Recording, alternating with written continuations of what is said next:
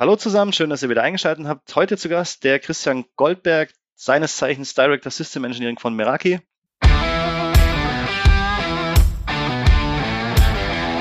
Hallo im Feierabend mit Ingram Micro und Cisco. Viel Spaß beim Profiling. Ja, Servus Christian, schön, dass du dir die Zeit genommen hast heute. Servus, sehr gerne.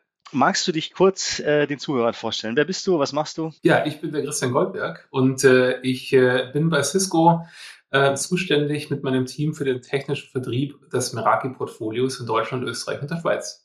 Sehr cool. Menschen, die noch nie was von Meraki gehört haben, also wir haben ja mittlerweile eine Zuhörerschaft, die nicht nur weiß, was Cisco ist. Wie würdest du denn kurz erklären, was, was ist Meraki? Was unterscheidet Meraki vom, vom üblichen Netzwerk? Anbieter, sage ich jetzt mal. Ja, ich meine, Meraki ist ja ein Portfolio von Cisco und ähm, das, das äh, Meraki-Portfolio bei Cisco äh, ist im Endeffekt eine cloud-basierte Plattform, so muss man es mal, mal bezeichnen, die mittlerweile fernab von Networking eigentlich viele Bereiche auch von der IT mit, mit umfasst, fern von Networking, wie gesagt. Ähm, das heißt, man, man verwaltet seine komplette IT-Infrastruktur, angefangen von Access Points, Switching, SD-WAN, SASI natürlich heute ein Trendthema, äh, bis hin zu Device Management, IoT-Sensoren und Kameras ähm, über eine cloud-basierte Plattform, die natürlich viele, viele Möglichkeiten ähm, einem, einem ermöglicht. Speziell auch natürlich bei, bei verteilten Unternehmen, äh, die keine IT on-site haben natürlich, ja, und auch in dem Zusammenhang vielleicht sogar reduzierte IT-Ressourcen. Ähm, da haben wir als Ansatz im Endeffekt den, den Weg, dass wir IT simplifizieren wollen, so massiv wie es geht. Das heißt, extrem viel Komplexität rausnehmen, die man heute und auch in den letzten äh, Jahrzehnten vermutlich immer wieder vorgefunden hat. Und das ist eigentlich das, was uns antreibt. Wir wollen IT massiv äh, vereinfachen äh, für unsere Benutzer. Und das sind natürlich unsere Kunden, aber auch unsere Partner draußen. Ja, damit äh, leistet ihr dann auch einen recht ähm, sinnvollen Beitrag zum Thema Digitalisierung. Das ist ja so ein Kernthema bei uns im Podcast, dass wir das Thema Digitalisierung immer ansprechen. Das ist jetzt so, das ist so ein, also das Wort Digitalisierung an sich ist ja so ein bisschen so ein totgelutschtes Wort, sage ich jetzt mal. Ne?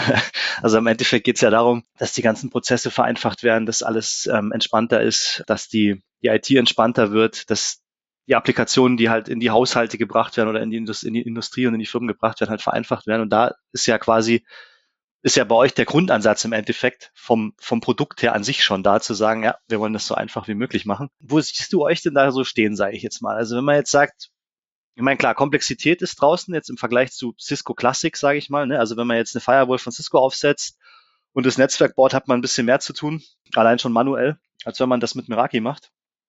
Ähm, wo würdest du denn ansetzen und sagen, dass da, da seid ihr quasi, das ist ein wichtiger Punkt, wenn man vereinfacht in der, in der Digitalisierung, wo man sagen kann, es macht absolut Sinn, hier auf Meraki zu setzen. Ich meine, Digitalisierung ist natürlich so ein Buzzword, äh, wie, es, wie, es, wie es viele gibt in der IT. ja. Und wir, wir, hören dieses Wort ja auch schon seit einiger Zeit. Ähm, vom Prinzip, sage ich mal, sehe ich uns natürlich eigentlich in allen Bereichen. Ja. Also wenn man an Meraki denkt, und ich, ich sehe es auch bei unseren Kunden, es gibt kleine, kleine Kunden von Tante Emmas Blumenladen einmal um die Ecke bis hin zu großen multinationalen Unternehmen mit Hunderttausenden von Mitarbeitern, die auf unsere, unsere Plattform, unsere Technologie setzen. Und, und alle haben natürlich einen anderen Use Case, sage ich mal, den wir äh, irgendwie bedienen. Aber es geht in vielen Dingen immer natürlich um, wie ich vorhin schon gesagt habe, eingangs natürlich Vereinfachung und natürlich auch, wie du erwähnt hast, Digitalisierung. Natürlich schaut Digitalisierung jetzt in den produzierenden Unternehmen anders aus als jetzt äh, bei, bei, der, bei der Schule, äh, beispielsweise in der Stadt oder auch auf dem Land äh, und natürlich auch dann im, im Healthcare-Umfeld, also wenn ich an Krankenhäuser, Pflegeketten denke, auch da gibt es extrem viel zu, zu digitalisieren. Und äh, wir helfen natürlich mit unseren Kunden diesen Schritt auch in Richtung neue Technologien möglichst einfach natürlich äh, durchführen zu können. Äh, wie, wie eingangs erwähnt, natürlich Komplexität rausnehmen, heißt natürlich auch nicht nur Komplexität rausnehmen, wenn ich mal die neuen Gerätschaften äh, irgendwie äh, an, den, an den Start bringen will, also sprich während so, so eines klassischen Deployments, sondern natürlich auch während des jahrelangen Betriebs, dann natürlich extrem viel Komplexität rauszunehmen. Unsere Oberflächen sind, sind so gebaut, dass man eigentlich mit generellem IT-Know-how, ohne dass ich jetzt ein Fachmann sein muss für einen bestimmten Hersteller, äh, mhm. da natürlich extrem viel machen kann. Und ähm, was auch natürlich bei Digitalisierung immer ein extrem wichtiges Thema ist, sind äh, APIs, also Schnittstellen, um äh, Dritt Anwendungen, Drittsoftware mit anzubinden, die teilweise vom Kunden selbst entwickelt ist, teilweise natürlich auch von unseren Partnern äh, sehr viel Leistung erbracht werden oder natürlich auch fertige fertige Lösungen, die ich, dich heute über unseren Meraki Marketplace beziehen kann, um sagen wir mal, so eine Lösung noch voll umfassender zu machen. Da gibt's einfach un, Fälschung sagt unbandig, viele, aber wirklich brutal, brutal viele Möglichkeiten einfach in den verschiedensten Bereichen bei Kunden äh, mit dem Schritt Digitalisierung natürlich äh, zu, zu, zu unterstützen. Ja, das stimmt. Also muss man auch dazu sagen, also ich kann aus eigener Erfahrung sprechen, ich habe mal vor, bestimmt drei Jahre her, man war die Cisco Live in Barcelona, das war noch vor Corona, müsste also fast zwei Jahre her sein, bei so ein paar Capture the Flex Sachen von euch mitgemacht. Mhm. Und ähm, es ist ja tatsächlich so, dass man über die API nicht nur eine, also eine Anbindung fahren kann, sondern auch Informationen rausholen. Also du kannst ja quasi Informationen aus dem Netzwerk abfragen und eine Anwendung zur Verfügung stellen und umgedreht, also auch Informationen von einer Anwendung ins Netzwerk einspielen. Gibt es ja viele denkbare Szenarien. Ihr seid generell, wenn wir bei Digitalisierung sind, in der Indus Industrie ähm, gut dabei, was das Thema ähm, RFID-Tracking zum Beispiel angeht. Also alle Access oder die meisten Access Points, so gut wie alle, haben, haben Bluetooth integriert, um solche Szenarien abzufackeln. Physische Sensoren habt ihr ja mittlerweile auch im Portfolio. Also Wärme, ja. Luftfeuchtigkeit, Tür auf, Tür zu, etc. Kannst du, das, also das, deswegen war es mir auch wichtig, jemanden wie dich zu, zu finden. Also als Director vom System Engineering kannst du ja sicherlich auch ein bisschen in die Zukunft blicken. Kannst du uns sagen, woran ihr gerade im Detail an, an, an Neuerungen arbeitet? Also was, was ist zu erwarten? Was ist der nächste Schritt bei Miraki, wo, wo ihr technisch dran arbeitet? Vom Prinzip, sag ich mal, äh, wollen wir natürlich vieles von dem, was wir heute machen, immer noch, noch besser machen. Ja? Ich meine, du hast mhm. einige Sensoren angesprochen, sicherlich ähm, sondern geht es immer darum, unsere, unsere Plattform weiter auszubauen, noch mehr Use Cases im Endeffekt zu befriedigen. Äh, wir, bei, allem, was wir tun, stellen wir immer den Kunden in den, in den Mittelpunkt. Ja? Also wir versuchen immer die, die, die, die Probleme, die Kunden heute haben, und die sind natürlich mannigfaltig, dahingehend auch natürlich den Kunden zu, zu unterstützen, diese Probleme zu beseitigen und zusätzliche Mehrwerte zu schaffen. Und ähm, das ist eigentlich so der Fokus, den wir uns gesetzt haben, auch was unser Produktportfolio angeht für die Zukunft, sei es neue Hardware, Software oder APIs, immer eigentlich in, in, in diesem Bereich dann noch mehr bereitzustellen. Ja, okay, genau. Gut, dann, dann wäre mal die Frage als nächste, also du bist als, als, als technischer Director sicherlich auch in die ganzen Projekte so involviert, die ihr, oder beziehungsweise weißt zumindest, was so vor sich geht. Was ist denn für dich so im Moment, wo du sagst, das sind die spannendsten, das sind spannend, sehr spannende Projekte, was die Endkunden angeht, was, was macht ihr da? Also kannst du so ein bisschen, Use Case ist immer so ein blödes Wort, das ich auch nicht so gerne mag, aber du weißt, was ich meine, dass du so ein bisschen ähm, hinter die Tür blicken lässt. Wo seid ihr denn unterwegs? Ähm, wo arbeitet ihr gerade dran? Sei es Industrie, sei es Healthcare, keine Ahnung, dass du da vielleicht mal ein bisschen was sagen kannst zu, zu Projekten, die du selber auch vielleicht besonders spannend findest, dass man einfach mal ein Gefühl dafür kriegt, wo ihr eingesetzt werdet. Da gibt es tatsächlich extrem viel ähm, spannende Dinge. Vom Prinzip, sag ich mal, je nach Segment gibt es unterschiedliche Anwendungszwecke natürlich. Ja. Ein Krankenhaus macht was anderes als ein produzierendes Unternehmen, aber Digitalisierung trifft es echt überall. Äh, im, Im Krankenhausumfeld natürlich, man kennt dieses Schlagwort auch, digitale Patientenakte ist natürlich immer ein Thema. Das heißt, ich muss natürlich irgendwie sicherstellen, dass ich diese ganzen mobilen Geräte, die ich da habe, irgendwie verwalte, dass wir natürlich Zugang ins Netzwerk bekommen. Was auch jetzt einmal in diesem ganzen äh, Healthcare-Umfeld ein Riesenthema ist, ist natürlich auch Tracking von Geräten. Man hat häufig natürlich wirklich ziemlich teure Geräte, hat dabei natürlich nicht hunderte davon, sondern es ist ein sehr, sehr kleiner Kreis. Man muss aber wissen, wo befinden sich die aktuell. Äh, beispielsweise auch natürlich in Richtung Entertainment am Patientenbett sozusagen. Ja, da, da gibt es viele spannende Lösungen von Drittanbietern, die wir da natürlich entsprechend auch mit, auch mit anbinden können. Also da ist so eigentlich das, was so gerade in diesem Healthcare-Umfeld passiert in Schulen natürlich und, und ich, ich glaube, das, das geht uns häufig allen nicht schnell genug, ja, dass, dass wir unsere Schulen entsprechend digitalisieren äh, mit iPad oder generell Tablet-Klassen natürlich, Wireless LAN flächendeckend in der Schule. Dann natürlich auch, wie wir es jetzt während Corona gemerkt haben, immer so dieser, dieser Spagat zwischen Homeschooling und dann natürlich auch in der Schule wiederum. Da gibt es ex extrem viel zu tun und im industriellen Umfeld das sind manchmal so ganz klassische Dinge natürlich, ja, wie überhaupt mal äh, manche Maschinen ähm, online zu bringen, die vielleicht es noch nie in ihrem Leben waren. Natürlich, ja. Es gibt auch äh, ganz spannende Use Cases. Ich hatte letztens den Fall von einem deutschen Unternehmen, die haben irgendeine uralte Anlage, also die ist, die ist ganz, ganz weit weg von Digitalisierung. Ähm, und äh, die, die braucht's aber einfach. Ja? Und die hat mal richtig viel, viel Geld gekostet und dieses Kernstück von dieser ganzen Infrastruktur. Und wenn die ausfällt, ähm, ist das ein echtes Problem für das Unternehmen.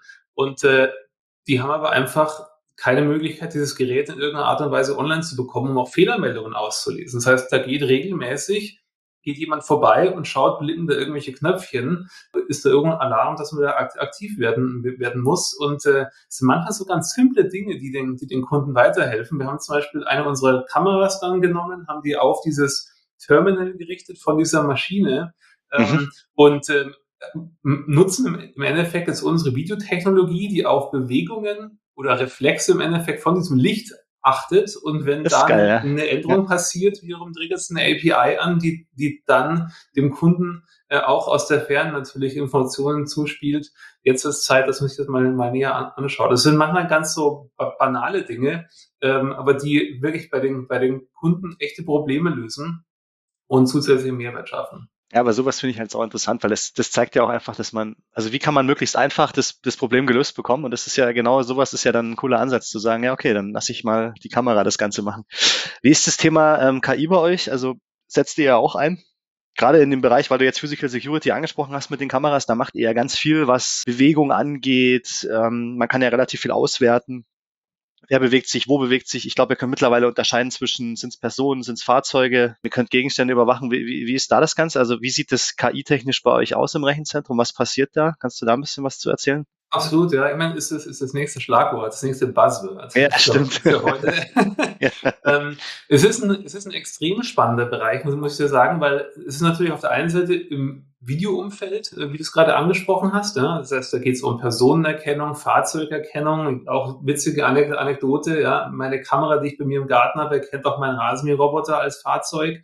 Ähm, und, und ich kann damit natürlich was tun, auch wiederum per, per API aber mit, mit, mit unseren Partnern zusammen schaffen wir dann natürlich auch Lösungen, die in Richtung äh, sagen wir, back to the office gehen. Ja? Ähm, wie viele mhm. Personen befinden sich beispielsweise gerade im, äh, im Bereich eines Bürokomplexes?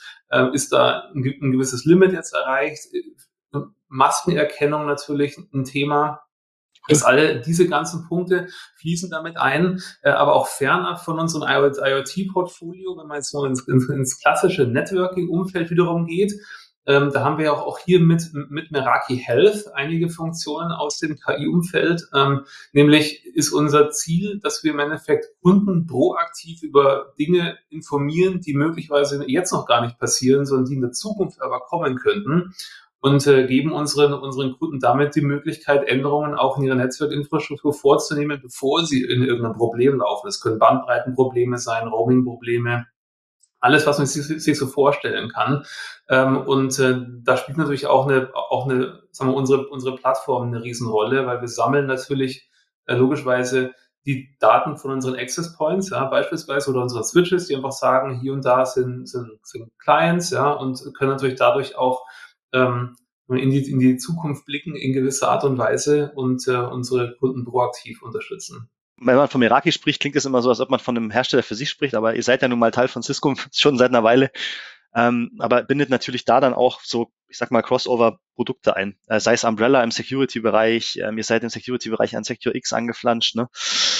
Ähm, solche Geschichten halt. Äh, Gibt es da so ein paar Sachen, wo du sagen kannst, da wird an, an Dingen gearbeitet? Keine Ahnung, ich, was ich zum Beispiel weiß, ist, was viele Leute, die ähm, ähm, Cisco nutzen und Meraki parallel nutzen, also quasi klassisches Netzwerk von Cisco haben und dazu Meraki haben. Ist es geplant, dass irgendwann mal eine Integration kommt, dass man quasi von äh, DNA zum Beispiel aus dem Netzwerkbereich auf Meraki zugreifen kann und umgedreht, also dass die miteinander vernünftig Daten ähm, austauschen können? Ich meine, gesehen werden kann es jetzt schon, glaube ich. Ne? Also du kannst von DNA schon auf, also du siehst, da sind Meraki-Switche logischerweise und kannst dann auf die zugreifen. Aber dass die miteinander Informationen noch enger austauschen, dass man das quasi nahtloser integrieren kann in solche Management-Tools, ist da was geplant oder wie sieht da die, die Reise aus? Oder sagt ihr von euch, logischerweise, ihr seid ja eine eigene BU innerhalb der Cisco, das Dashboard ist unser Kernding, das steht fest, ist klar. Ne? Also euer Dashboard ist quasi die Kernlösung für das Management von Meraki. Aber ihr seid ja eben nicht nur durch die APIs offen, sondern Kommt da auch was in einer Integration? Das ist ein ganz spannender Punkt, den du ansprichst. Ich meine, ein bisschen, Meraki war mal eine Akquisition von Cisco. Ja. Die ist, ja. ist mittlerweile neun Jahre fast her. Ähm, und äh, im Endeffekt ist die Meraki Business Unit, wie auch natürlich gibt es ja viele andere Business Units bei, bei Cisco, wie Catalyst beispielsweise, ähm, äh, sind wir natürlich trotzdem da untereinander eng verbandelt. Und äh, äh man sieht es auch für, bei vielen Kunden, weil es gibt natürlich insofern, Cisco ist der weltgrößte Netzwerkhersteller, gibt es extrem wenige Kunden, wo man quasi ein reines Meraki-Netz hat. Es gibt natürlich ja. äh, logischerweise, äh, die meisten Kunden haben irgendwo einen Cisco Catalyst-Switch rumstehen oder vielleicht einen ISA-Router ähm, oder was auch immer. Das heißt, hybride Netzwerke ist natürlich an der Tagesordnung, ähm, aber so, so, so richtige hybride Netzwerke, um, was ich mit, mit, mit richtig meine, ist, wo man auch dann tatsächlich Daten auch noch immens austauschen muss, wo man richtig coole Lösungen bauen kann, finden wir auch immer, immer mehr, wo man beispielsweise Meraki Wireless und Switching äh, im, im Access und, und Distribution Layer einsetzt, wo man dann Catalyst oder Nexus Switching im, äh, im Data Center einsetzt beispielsweise und im, und im, und im Core-Umfeld.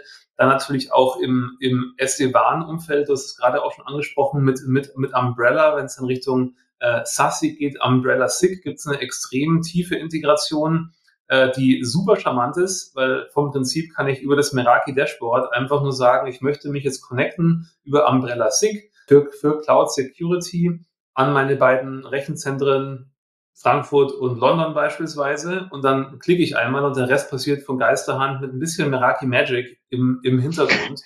ähm, und ähm, das heißt, von diesen Cross-Product-Architektur Integrationen sehen wir immer, immer mehr.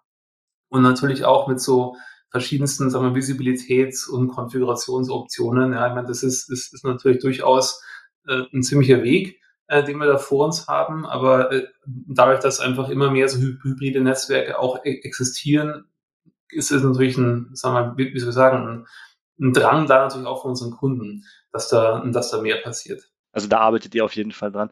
Jetzt hast du das ähm, Meraki Magic in den Mund genommen, was ich ganz, ganz cool finde, weil da eigentlich auch noch ein interessantes Thema hinten dran steckt. Also es ist ja nicht nur bei, bei diesen Verbindungsgeschichten so, wenn man jetzt auf Umbrella zugreift oder umgedreht, sondern allein die, die VPN-Verbindungsgeschichte bei euch ist ja, also zwei Minuten, nicht mal, ist es erledigt, ne, Hub and Spoke, fertig, ciao, gib ihm. Ähm, ich glaube, also ich persönlich kenne jetzt, habe jetzt nicht jeden Hersteller, den es gibt, schon mal ähm, in der Hand gehabt, was Konfigurationen angeht, natürlich. Aber ich würde schon sagen, auch Security, also die MXen, Security Appliances einzurichten, noch viel einfacher wird es wahrscheinlich nicht mehr werden, wie es bei euch der Fall ist. Also muss man schon, also ich sage es zu den Kunden auch immer bei uns, wenn jemand fragt, äh, wenn es im Presales ist, ja, wie machen wir das, wie machen wir das? Also um ihnen die Angst zu nehmen, sage ich eigentlich immer, wenn du eine Fritzbox einrichten kannst, ist Meraki kein Problem für dich, um mal so aus dem Home-Sektor zu kommen. Ja, also ich meine, am Ende ist es ja tatsächlich so, dass man jetzt nicht ähm, die Konsole interessiert dich nicht bei Meraki. Ja, ist ja auch so ein Schlagwort von euch, äh, say goodbye to CLI gewesen. Ähm, sie ist zwar noch da, muss man natürlich der Richtigkeit halber sagen, aber sie wird natürlich vom Dashboard angesteuert. Ne? Also es macht niemand mehr manuelle Eingriffe auf der Konsole bei euch. Das passiert ja alles über über die Schnittstelle, über das Dashboard. Äh, worauf ich hinaus wollte, war, ähm, ihr forscht ja dann sicherlich auch daran, was können wir, also wie, wie machen wir den nächsten Schritt, was können wir in Zukunft tun, um diese Automatisierungsmechanismen ins Netzwerk noch mehr reinzukriegen. Ich meine, der Idealpunkt wäre ja, das muss man ja schon sagen, also wenn man von euch ein Produkt benutzt, bei allen, es gab natürlich wie bei allen Sachen am Anfang so ein bisschen Startschwierigkeiten hier und hier vor neun Jahren, muss man ja dazu sagen. Mittlerweile läuft das ja wirklich sehr, also alles, was, was draufsteht, kommt eigentlich so, wie es ist, ohne Probleme. Ne? Ihr bindet immer mehr ein, es kommt immer mehr dazu. Was ist denn da, also eigentlich wäre doch der Idealzustand, wenn man wirklich sagt, es kommt irgendwann der Punkt, wo man vorher schon definiert hat, da stehen fünf Switche, da kommt eine Firewall und das sind die Routes und du musst halt überhaupt nichts mehr machen, sondern du kannst mit einer Art Skript arbeiten oder einer Automatisierung an sich. Da denke ich, kann ich mir vorstellen, dass ihr da schon hinarbeitet zu sagen, irgendwann ist quasi Unboxing, anschließend ciao. Ohne dass jemand was in die Hand nehmen muss, wenn er das möchte. Das muss natürlich vorbereitet sein. Kannst du da ein bisschen aus dem Nähkästchen plaudern, wo ihr hinarbeitet? Also ich meine, ihr sitzt wahrscheinlich, was die Forschung angeht, also so wie bei Cisco, das wird alles in der USA stattfinden. Oder habt ihr in Europa auch Niederlassungen, wo irgendwelche Techies, Software-Developer sitzen, die, die an, an, an, an der Zukunft der Hardware und des Dashboards arbeiten. Hardware-Entwicklung ist alles in den USA, aber wir haben durchaus so ein Backend. Äh, einfach natürlich, wenn man eine Cloud-Plattform betreibt, macht es durchaus Sinn, dass man sein Backend-Team auch global aufgestellt hat. Aber äh, um deine Frage zu beantworten, ähm, das ist für mich gar keine Zukunftsmusik, muss ich sagen. Also wenn es um dieses ganze Thema Automatisierung geht, wir haben letztes Jahr, ich weiß gar nicht, es war, glaube ich, während des zweiten Lockdowns oder, oder, oder so. Da war so ein, so ein Paradebeispiel. Ja? Ein großer deutscher Einzelhändler, der hat äh, Meraki SD-WAN ausgerollt, äh, inklusive Switching in, in, in alle seine Filialen in, in Deutschland. und ähm, hat parallel dazu natürlich ein Skript laufen lassen. Das war natürlich alles jetzt vorbereitet. Und äh, das Spektakuläre daran ist einfach natürlich, es, es hatten eh extrem wenig Einzelhändler auf und die, die, die off hatten, offen hatten, wurden natürlich wahnsinnig überrannt. Und äh, wir haben es tatsächlich hier, hier geschafft, dass wir ähm, ich sage mal so schön, am, am offenen Herzen operiert haben, weil dieser, dieses ganze Deployment hat während den Öffnungszeiten stattgefunden. Und wir haben eine voll redundante SD-WAN-Lösung mit gleichzeitiger Dekommissionierung der alten verwendeten Plattform, voll API automatisiert. Ähm, und es wurde alles während den Öffnungszeiten umgebaut und, und es gab nur eine zweiminütige Downtime äh, während dieses Deployments. Cool. Ähm, das ist eigentlich das, das Spektakuläre, weil, sag ich mal, du hast tatsächlich ja tausende von Filialen, die du irgendwie da äh, mit ähm, neu bestücken musst. Und äh, normalerweise ist das natürlich ein monatelanger Prozess, aber eigentlich wurde da die Hardware nur hingeschickt. Also eigentlich klingt das eigentlich fast so, als hätte man nichts gemacht, aber äh, der, der, der Aufwand ist eigentlich mehr davor als, als natürlich dann während des Tages X, weil man muss dieses Skript natürlich erstellen und die, die ganze Logistik auf die Reihe bekommen. Aber wenn man während der Öffnungszeiten bei einem Einzelhändler eigentlich am, am Herzstück arbeitet und die Warnverbindung habt für zwei Minuten und danach funktioniert alles wieder, das spricht eigentlich für, für so eine Lösung, das spricht für das Thema Automatisierung und das ist wirklich auch jetzt im Jahr 2021 und damals war es 2020 schon eigentlich was ist, was man flächendeckend einsetzen kann und tatsächlich keine Zukunftsmusik mehr ist. Absolut, ja. Stimmt, kann man tatsächlich schon tun, ja. Schönes Beispiel. Was mich noch interessieren würde, wenn wir schon beim Thema sind, äh, Vorbereitungszeit und so weiter. Aktuell ist ja nach wie vor so, dass es diese ganzen Lieferproblematiken gibt, ne, was, was die Chiphersteller angeht. Das betrifft euch ja nur leider Gottes auch, so wie alle anderen. Jetzt zur Weihnachtszeit wahrscheinlich noch mehr, weil ich glaube, die Prio hat gerade PlayStation 5 und das nächste Smartphone. Kannst du da irgendwas zu sagen? Also arbeitet ihr da in irgendeiner Form dran? Das hat jetzt ja nur indirekt was mit, mit einer technischen Information zu tun, aber muss man natürlich auch sagen, also wenn man im Pre-Sales arbeitet, so wie ich das tue, ist das natürlich irgendwann am Ende des Tages, wenn Configs und, und, und Dinge stehen, auch immer so ein Thema. Wie versucht ihr dagegen zu steuern oder habt ihr einen Masterplan klingt so ein bisschen nach Dr. Evil, aber du weißt, was ich meine. Ne? Habt ihr irgendwie eine Strategie, wo ihr sagt, ihr versucht das irgendwie in den Griff zu kriegen? Weil es sind ja mittlerweile teilweise wirklich exorbitante Lieferzeiten auf bestimmte Artikel, wo man eben sagen kann, okay, ihr sagt, das ist unser Ansatz, wir versuchen das, das, keine Ahnung, versucht ihr vielleicht in Europa irgendwie zu einen Chip-Produzenten ins Boot zu holen, der für euch produziert oder so? Das, ist da was angedacht? Gibt es da irgendwas, was du sagen kannst, wie ihr das, wie ihr daran arbeitet, das Problem in den Griff zu kriegen? Dieses, dieses Thema mit der Chipknappheit ist äh, tatsächlich ein hochdynamischer Prozess. Also es ist, äh, und das, es betrifft ja leider Gottes auch nicht nur die Chipbranche, sondern auch wenn, wenn ich heute ein Haus baue, dann ähm, muss ich schon, schon schauen, ob ich Holz und Steine kriege. Ähm, ja. Aber speziell jetzt auf die Chipbranche, wenn man da als, als Außenschnitt draufschaut, kann man sich das gar nicht so vorstellen. Aber wenn man so ein bisschen dann eigentlich hinter die Prozesse schaut und auch wie komplex sowas eigentlich ist und welche Abhängigkeiten da, da existieren, äh, natürlich auch bei den Herstellern von einzelnen Chips und Komponenten, die man natürlich braucht, bis hin zu den Seewegen aus Fernost mit irgendwelchen äh, Staus und Verzögerungen und dann natürlich auch einen, einen wahnsinnigen Bedarf, der, der einfach da ist. Ja. Wir sind dummerweise ziemlich erfolgreich in dem, was wir tun. Und das heißt, wir brauchen natürlich auch noch, noch mehr Komponenten, äh, als wir tatsächlich gerade, gerade haben. Aber was wir definitiv tun, ist natürlich mit, mit unseren Kunden immer drauf zu schauen, welche Hardware passt denn tatsächlich, ja, welche Hardware ist verfügbar heute. Aber auch da natürlich gibt es natürlich viele Kunden, die jetzt auch ihre Budgets noch leeren müssen äh, fürs, fürs Jahresendgeschäft. Und wir haben durchaus Komponenten, die sind verfügbar global. Bei anderen schaut es wieder ein bisschen schwieriger aus. Man hat dann durchaus ein paar Wochen Lieferzeit.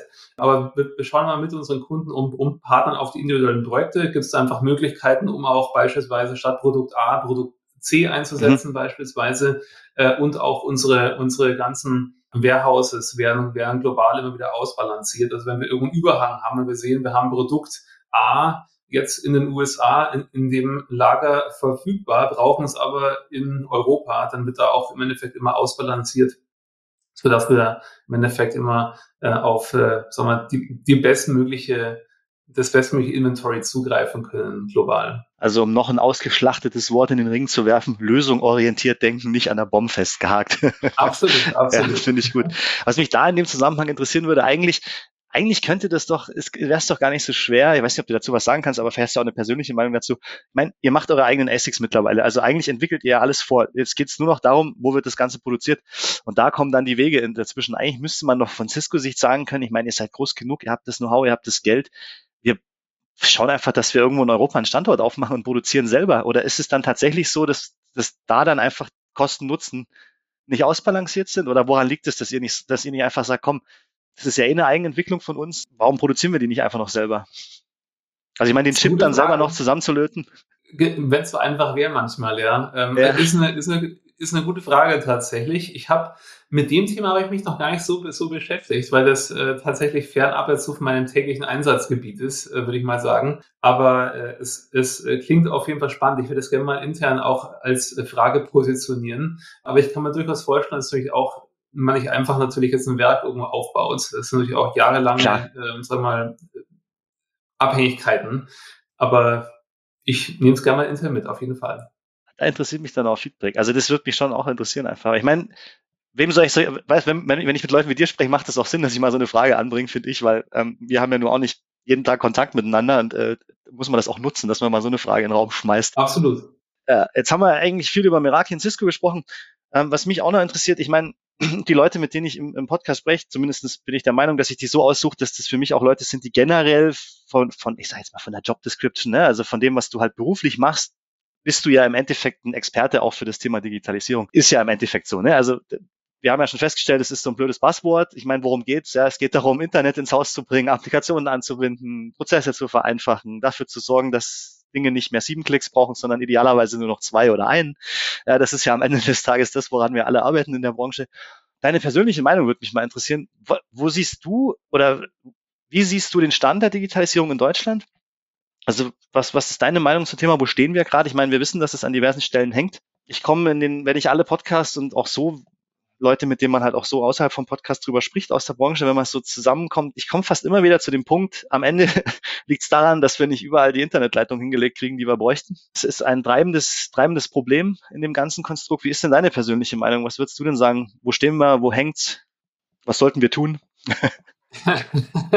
Was sollten wir tun? Also ich, zum einen bin ich, bin ich ziemlich fest davon überzeugt, dass äh, so blöd es klingt, aber Corona hat da natürlich einen riesen Schritt in Richtung Digitalisierung gebracht. Äh, Definitiv, und das, das ja. gilt über alle Bereiche. Also es, gibt, es ist ja nicht so, dass man immer sagen kann, ja, die, jetzt sind, sagen wir mal, die, die Privatwirtschaft ist mehr digitalisiert, als jetzt der öffentliche Dienst ist. Das würde ich gar nicht so sagen. Das hängt tatsächlich von den jeweiligen Unternehmen auch logischerweise ab. Ähm, aber allein, was wir für einen Sprung gemacht haben beim Thema Homeoffice, was früher natürlich ein absolutes Tabu war. Und witzigerweise auch damals, ich erinnere mich noch an die, in die ersten Wochen in, in, äh, nach Corona-Start sozusagen, eigentlich alles, was so rund um Teleworking und Teleworker-Gateways und Hardware war, eigentlich das, was so generell auf dem Markt als erstes leer gekauft war. Und äh, das hat sicherlich schon mal geholfen, bei vielen Unternehmen so den nächsten Schritt zu machen in Richtung Digitalisierung und, und, und Flexibilisierung. Wir, wir, schicken Leute nach Hause. In dem gleichen Zuge, man auch der Push in Richtung Cloud.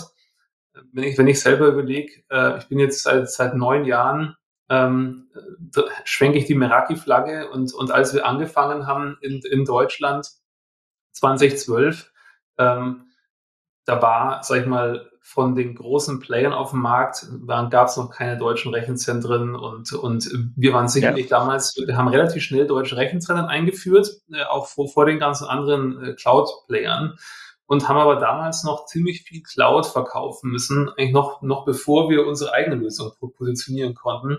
Das ist heute schon wieder ganz anders. Ja? Also ich meine, die Unternehmen haben ihre Cloud-Strategien. Manche haben eine Cloud-First-Strategie, bei anderen da, wo es Sinn macht. Aber es gibt fast kein Unternehmen mehr, die eigentlich generell voll auf On-Prem setzt. Und da hat auch sicherlich Corona nochmal mit dazu beigetragen und auch weniger Leute im Büro sind, da einfach noch ja. flexibel zu werden.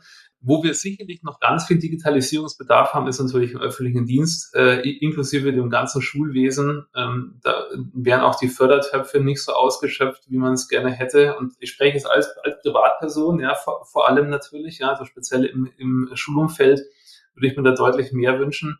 Und auch natürlich bei den ganzen äh, behördlichen Themen, die man so kennt, ja. ja. Ähm, da, da ist sicherlich noch äh, viel Aufholbedarf. Oh, da bin ich bei dir. Ja, das mit Corona ist auf jeden Fall, ja, denke ich auch, dass das ein sehr hoher Treiber war. Hat man auch gesehen, was überhaupt möglich ist. Ich glaube, viele haben gar nicht, also physisch oder, oder begreifen und fassen können, was für eine Möglichkeit wir eigentlich haben, weil ich kann an den Anfang noch denken, wo es überall in den, in den diversen Fachzeitschriften hieß, Frankfurt, Equinix E-Schalter, Shelter bricht uns da die Verbindung irgendwann zusammen und ja, ich sage jetzt mal so, ne, das Bild vom Frankfurter Admin mit der Kaffeetasse, der gesagt hat, macht mal wir haben genug Kapazität. ich meine, das ist ja Wahnsinn. Also trotz diesem Sprung, wenn man überlegt, wie viel Mehrbelastung eigentlich das Internet in Deutschland, ich rede jetzt von Deutschland in Europa generell auszuhalten hat mit dem, was wir hier gerade tun über Corona und dass im Endeffekt nichts passiert ist. Ja, also wir haben überhaupt keine Probleme gehabt. Ja, wenn sie da sind, liegt es meistens am Hausanschluss. Ja, wenn du mit einer 16er Leitung, 16.000er Leitung raus äh, Video telefonieren musst, wird's halt anstrengend. Bist halt natürlich besser dran mit 50 oder 100 Mbit, das ist ganz klar. Aber den Punkt hatte ich schon beim Leibniz Rechenzentrum beim letzten Podcast, dass wir eigentlich festgestellt haben, da sind die Provider in der Pflicht, das hier endlich mal auch auf dem Land wo halt auch viele von uns arbeiten, ja, muss man ja auch dazu sagen. Also viele aus, aus der IT oder generell, die halt die Homeoffice-Option wahrnehmen können, sind halt nicht mitten in der Innenstadt, sondern sitzen eher in diesen sogenannten Speckgürteln, sind da im Außenbereich zu Hause aus diversen Gründen und da muss es laufen.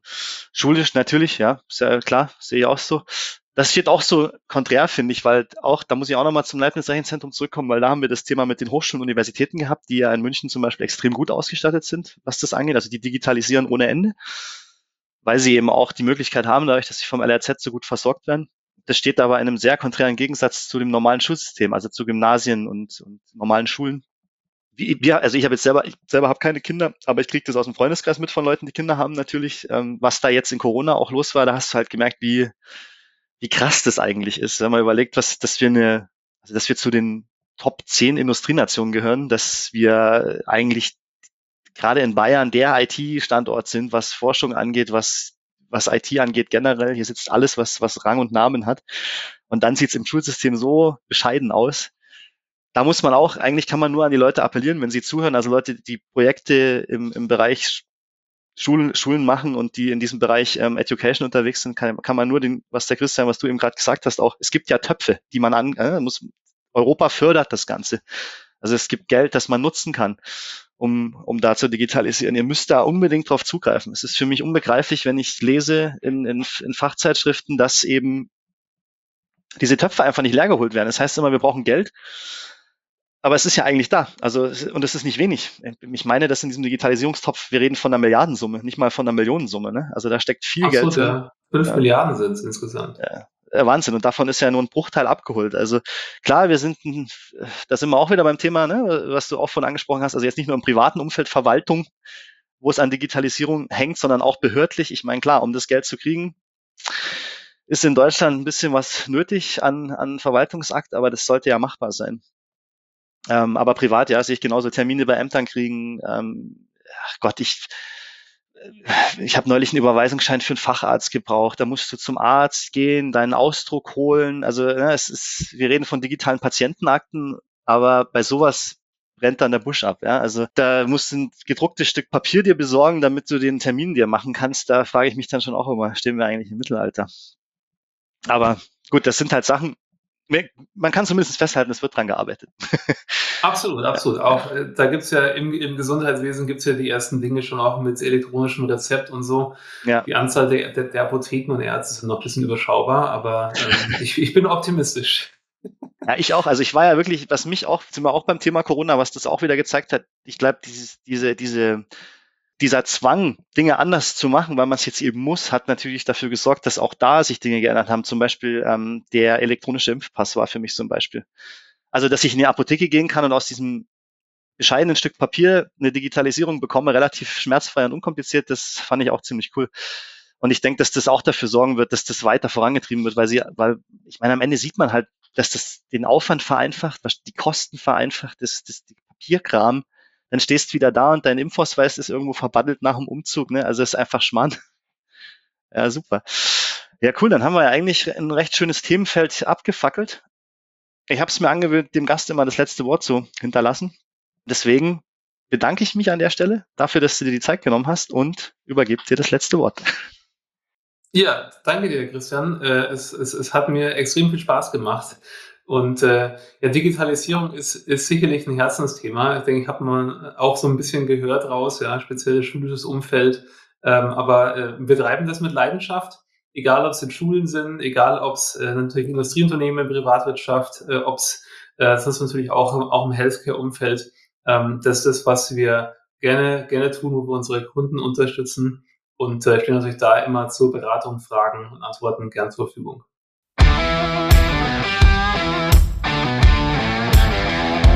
Vielen Dank fürs Zuhören.